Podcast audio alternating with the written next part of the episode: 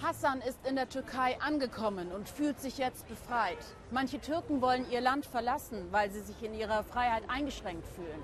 Hier im Stadtteil Cihangir wohnen und treffen sich die Intellektuellen und Künstler Istanbuls. Immer mehr junge Menschen aus dieser Szene möchten ihr Land verlassen. Sie suchen eine bessere Zukunft bei ihrem Nachbarn, dem Griechen. Entrap hat in Athen mit vielen jungen Flüchtlingen aus der Türkei gesprochen.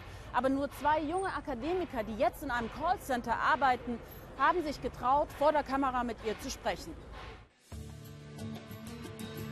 Özgür und Dennis hätten sich in ihrer Heimat wahrscheinlich nie kennengelernt. Hier in Athen sind sie dicke Freunde geworden.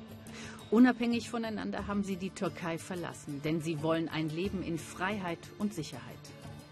Diese beiden haben den Mut, mit uns über die Motive zu sprechen. Erdogans Politik führe die Türkei in den Abgrund, sagen sie. Erdogan und seine Leute sind nicht die wahre Türkei. Sie haben mit uns nichts zu tun.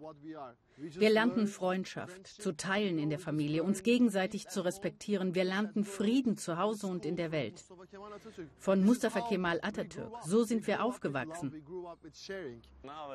In den letzten Jahren haben die Leute nur noch gesagt, ihr tut uns leid, schon wieder ein Bombenanschlag.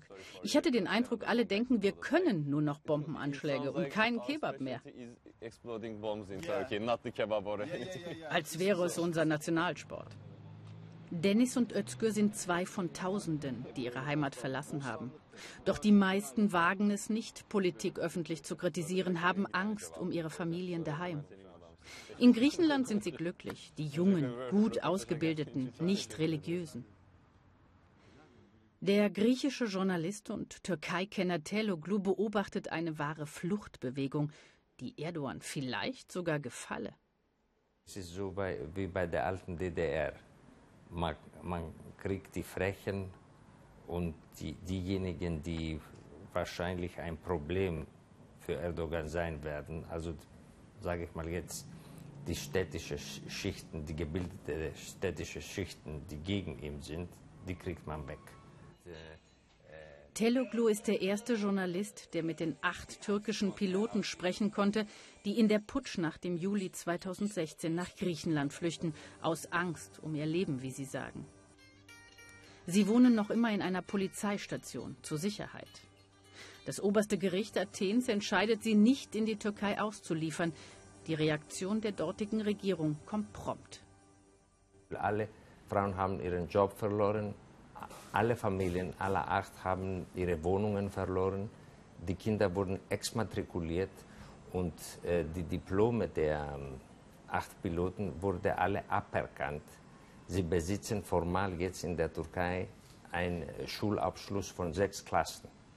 Das heißt, äh, die sind pra praktisch so weit sozial stigmatisiert, äh, dass sie in der Türkei schwer eine Arbeit finden können. Die Zahlen sind eindeutig. Immer mehr Türken bitten um Asyl in Griechenland. Wer Geld hat, investiert am griechischen Immobilienmarkt. Kaum ein Makler will sich dazu vor unserer Kamera äußern. Vassilis Axalis ist aber bereit, uns wenigstens eine Wohnung zu zeigen, wie er sie derzeit häufig an Türken verkauft. Ich habe solche Wohnungen an einen Arzt und einen Rechtsanwalt verkauft. Im Augenblick verhandeln wir mit einem Unternehmer. Eine Aufenthaltsgenehmigung bekommt man in Griechenland, wenn man mindestens 250.000 Euro in eine Immobilie investiert. Die gilt dann für fünf Jahre und wenn die Wohnung nicht weiterverkauft wird, wird auch die Genehmigung erneuert. Wir treffen Dennis und Özgür nach der Arbeit. Die Gäste, alles Türken, Neu-Athener. Tagsüber arbeiten sie zusammen, abends feiern sie hier. In Griechenland sind sie willkommen, obwohl das Verhältnis zwischen Griechen und Türken politisch stets angespannt war. Ich bin aufgewachsen mit Hassattacken gegen die Griechen. Sie bringen unsere schwangeren Frauen um, sagte man uns. Und die Griechen waren genauso. Und dann komme ich hierher und es ist das beste Land überhaupt. Super nette Leute, sie sind alle so wie ich. Dass in ihrer Heimat in einer Woche das Referendum abgehalten wird, ist hier nicht Hauptgesprächsthema. Ich vermeide hier über türkische Politik zu sprechen, wenn wir hier zusammensitzen. Es hilft uns hier nicht und es hilft denen nicht, die zurückgeblieben sind. Es setzt uns nur noch mehr unter Druck. Immer wieder die Frage, was, wenn wir zurückgehen? Dennis und Özgür machen Witze darüber, was sie tun werden, wenn sie für dieses Interview ins Gefängnis kommen. Galgenhumor.